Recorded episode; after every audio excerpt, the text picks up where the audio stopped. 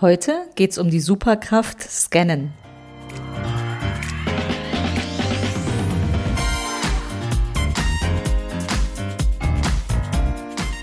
Herzlich willkommen zum Podcast Chancen denken, wie wir die Zukunft leben wollen. Das ist Episode 59, Superkraft Scannen. Ich bin Andera Gadeib, Digitalpionierin, Vollblut-Entrepreneur und Autorin. Meine Passion ist es, eine gute Zukunft zu gestalten, digital und analog, immer für den Menschen. Machen statt reden ist mein Motto. Wenn du wissen willst, wie du deine Themen anpacken kannst, dann hör hier rein. Danke, dass du dir die Zeit nimmst. Los geht's.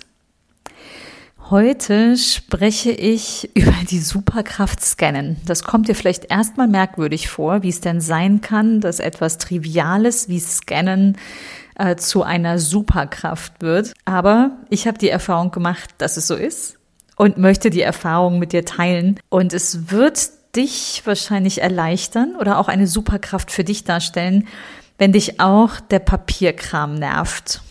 Bei mir war es das Stapeln an Papieren zu Hause, Briefumschläge, die reinkommen, Rechnungen, irgendwelche Vertragsunterlagen, ach, alles Mögliche. Und dann stapelst du die und heftest die irgendwann ab. Dann stehen da die Ordner. Unmengen. Bei uns zu fünft zu Hause ist es Unmengen an Papier irgendwann. Und dazu kommt noch das im Büro. Und ich habe mir irgendwann die Frage gestellt, das muss doch besser gehen. Ähm, denn es gibt die Situation, vielleicht kennst du das, dass du just jetzt etwas brauchst, was weiß ich, du willst einen Versicherungsschaden melden und äh, brauchst die Versicherungsnummer und dann fragst du dich, okay, wo finde ich die? Zu Hause, im Ordner. Ich sitze aber gerade im Büro oder ich bin unterwegs und ich würde es ganz gerne gerade erledigen. Gut, du kannst jetzt sagen, nur die Ruhe mache ich heute Abend, wenn ich zu Hause bin. Oder es ist einfach dringend dann würdest du es einfach gern digital erreichen, diese Informationen. Und das geht, wenn du deinen Papierkram ins Digitale bringst, indem du scannst. Und wenn du jetzt bei Scannen an diese Geräte denkst, die so druckerähnliche Ausmaße einnehmen, wie das früher mal war, das gibt ja auch inzwischen ganz viele Multifunktionsgeräte. Vielleicht hast du auch so ein Gerät neben dir stehen, wo du nicht nur drucken, sondern auch scannen kannst dann geht das natürlich auch damit, aber etwas umständlicher, denn dann musst du die Anbindung haben von deinem Scanner zu deinem Rechner. Du kannst es auch wieder nur an einem Ort machen, zu Hause oder dort, wo eben das Gerät steht. Und ich habe irgendwann für mich entdeckt, es gibt ziemlich coole Apps auf dem Handy, die auch in super guter Qualität scannen. Und das kennst du vielleicht schon, vielleicht nutzt du auch so Überweisungsfunktionen deiner Bank, wo du auch deine Rechnung schon scannen kannst oder Versicherungen bieten es auch ganz viel. Das wird jetzt zunehmend kommen, da bin ich sicher, weil es ist eigentlich eine relativ einfache Funktion und die Technik ist da auch schon super weit gekommen, dass nämlich die Qualität sehr gut ist. Also ne, so Handykameras sind einfach unglaublich gut inzwischen und die Aufnahme entsprechend in einer guten Qualität. Und je nachdem, wofür du das Bild brauchst, wird es dir oft sogar direkt dann gelesen oder das Relevante rausgelesen, wie bei Fotoüberweisungen. Aber darüber möchte ich jetzt hier gar nicht im Detail sprechen. Das heißt, wir reden erstmal nur darüber, ein gutes Bild, einen guten Scan von deinem Dokument zu bekommen. Und Bild und Scan sind dann tatsächlich zwei verschiedene Dinge. Ne, wenn du einfach ein Foto machst, dann hast du noch den ganzen Untergrund. Also angenommen, du legst dir deinen, äh, die Rechnung, die gerade reingekommen ist, die du scannen möchtest, auf deinen äh, Holztisch, dann hast du da in der Regel noch den, den Tisch im Hintergrund mit drauf. Wenn du ein Foto machst, egal wie du es ausrichtest, so perfekt kriegt man es dann nicht im Rechteck äh, in das Foto gebannt. Und die Scan-Apps, die ziehen sich automatisch das Dokument, also erkennen die Ecken. Gut ist dann, wenn du einen schönen Kontrast hast, also nicht das weiße Papier auf dem weißen Tisch. Geht auch, aber meistens nicht so perfekt. Und wenn du es dann halbwegs glatt dein Papier auf den Tisch legst, dann kannst du da auch ganz viele Seiten eigentlich hintereinander scannen.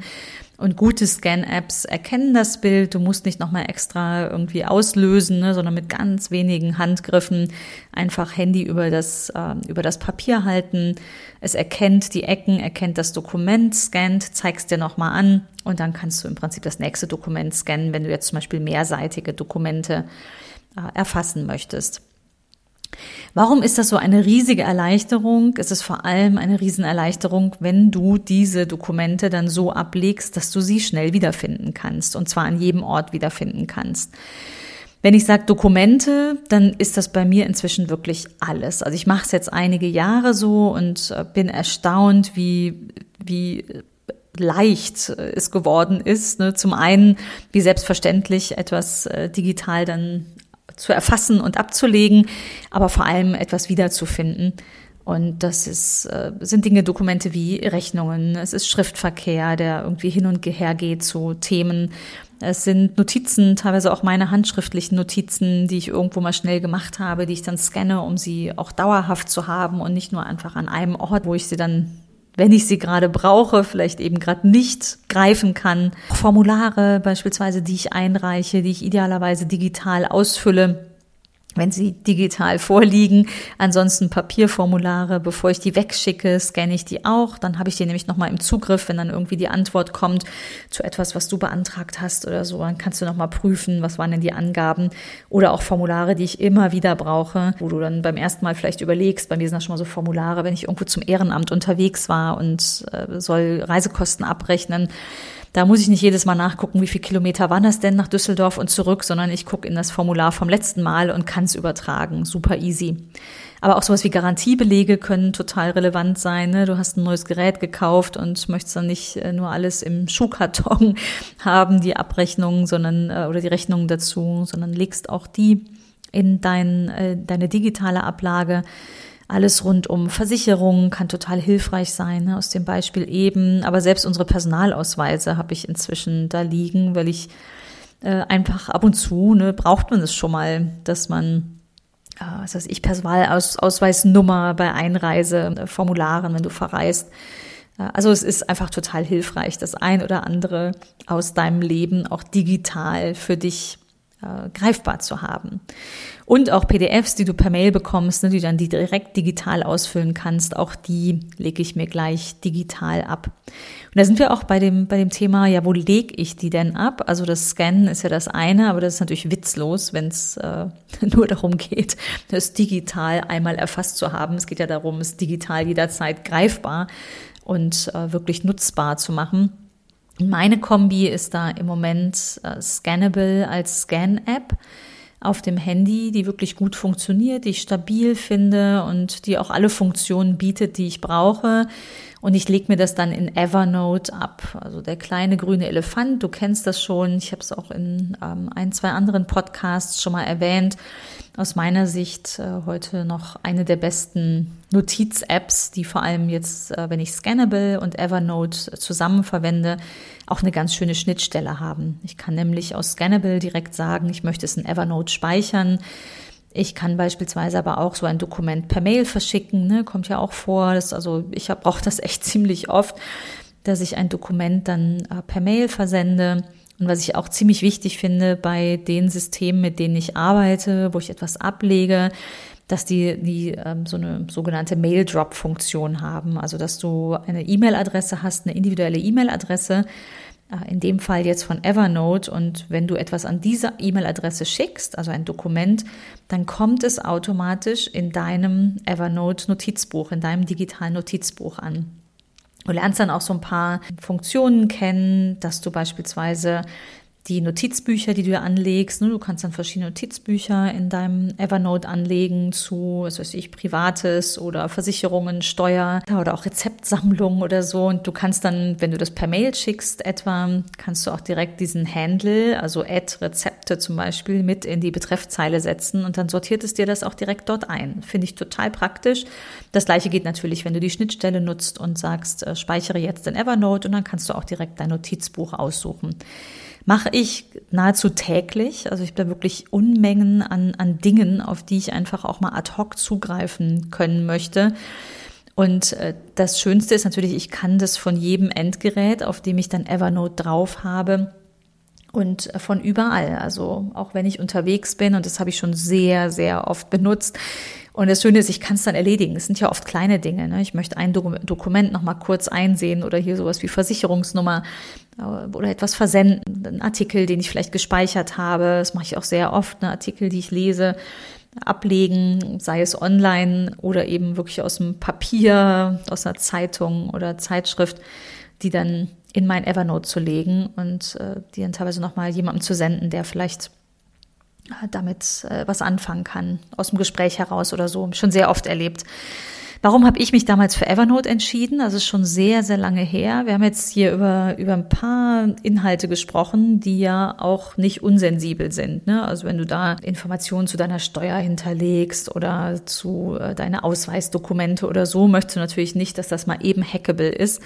Und klar, es gibt keine Garantie und ich würde nie empfehlen, super sensible Informationen abzulegen an einem Ort äh, wie diesen. Würde ich jetzt auch nicht machen. Aber es ist natürlich die Frage, welches System nimmst du? Und ich habe mich damals für Evernote entschieden, weil ich recherchiert habe, eigentlich auf einem ganz anderen lustigen Weg welche Systeme welche Schnittstelle haben, also Notizsysteme, aber ähm, ich hatte mich vor allem damit beschäftigt, wie ich Verbindungen verschlüsseln kann, also Informationen, die ich versende von A nach B, wie ich die verschlüsselt übersenden kann. Und dann ist mir irgendwann aufgefallen, dass ein System bei diesen ganzen Anbietern, die ich mir da zur Sicherung der, der Schnittstellen angeguckt hatte, dass ein System nicht auftauchte. Und das war Evernote. Äh, und zwar haben die nicht geöffnet, also nicht wie so ein, das kannst du dir das vorstellen, wie so ein Tor, was irgendwie so einen gesicherten Tunnel dahinter ähm, ermöglicht. Ne? Das sind dann die Verschlüsselungssysteme. Aber die machten nicht mal das Tor auf äh, zu den Systemen. Das war für mich tatsächlich ein Argument, dass ich dachte, okay, wenn die keine Schnittstelle nach draußen aufmachen für diese Systeme, dann ist das äh, erstmal ein Zeichen. Und tatsächlich habe ich es dann auch in der Argumentation der, der Gründer, der Macher von Evernote gefunden, dass sie sagten, es ist ein Prinzip, dass natürlich die Informationen, die man ablegt in einem solchen Speicher, Verwaltungs-, Notizverwaltungssystem, dass der größte Nutzen ist, dass die sicher sind. Und das hat tatsächlich einen Ausschlag gegeben für mich, kein Verschlüsselungssystem zu nehmen, für den Zweck damals, den ich suchte, sondern ähm, aber dieses Notizbuchsystem zu verwenden und bin da auch nach wie vor ganz zufrieden mit der Entscheidung, mit allen kleinen Veränderungen und vielleicht Verschlechterungen in einzelnen Update-Versionen ist es immer noch für mich eine sehr, sehr gute Lösung. Vielleicht als andere Option gibt's noch äh, GoodNotes, was ich sehr zu schätzen gelernt habe, ist eine etwas, etwas andere Herangehensweise. In GoodNotes kannst du vor allem deine, deine handschriftlichen Notizen über dein Tablet machen. Du kannst aber natürlich auch Dokumente reinladen und dann darin auch ausfüllen. Das mache ich jetzt auch schon mal, dass ich mir Formulare, die ich habe ähm, und die ich nicht digital direkt als PDF beispielsweise mit Formular ausfüllen kann oder will. Also normalerweise kannst du das einfach ähm, äh, entweder ist es schon ein beschreibbares PDF, das ist dann der besondere Service. Du kannst es dir aber auch in Applikationen aufmachen und dann da Textfelder reinsetzen. Das mache ich meistens. Manchmal möchte ich es aber handschriftlich machen, aus welchem Grund auch immer. Und das geht dann ganz gut in GoodNotes. Und auch darin kannst du beispielsweise PDF-Dokumente ablegen.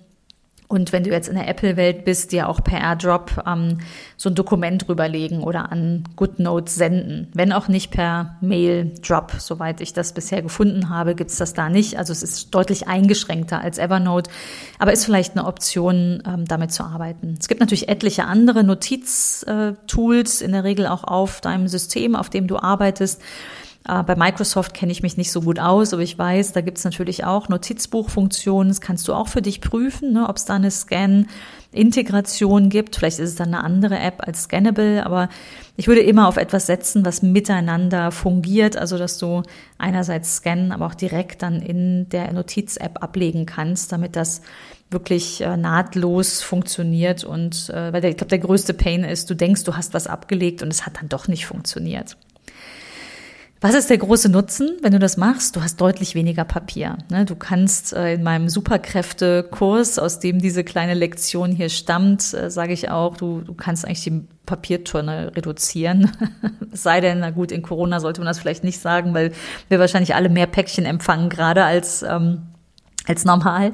Aber dein, dein ganzer Ablagestapel, was nicht unbedingt wirklich als Zertifikat oder Versicherungsurkunde oder so wirklich im Original bei dir bleiben muss, dieser ganze Kram, Schriftverkehr und so kann einfach weg. Ganz viel kann weg, was nicht irgendwie noch auf lange Sicht ähm, für dich notwendig ist oder Steuerunterlagen oder so, die bleiben müssen in Papierform. Es wird deutlich übersichtlicher und du findest vor allem Dinge wieder. Also kannst super gut suchen in diesen Anwendungen. Die finden das auch in deinen gespeicherten, gescannten Dokumenten und das ist natürlich total super. Das Wer ist eine spannende Frage, finde ich. Ne? Die Marke sind ja meine vier Ws. Ähm, das Was, Wer, Warum, Wann. Vielleicht das Wer noch.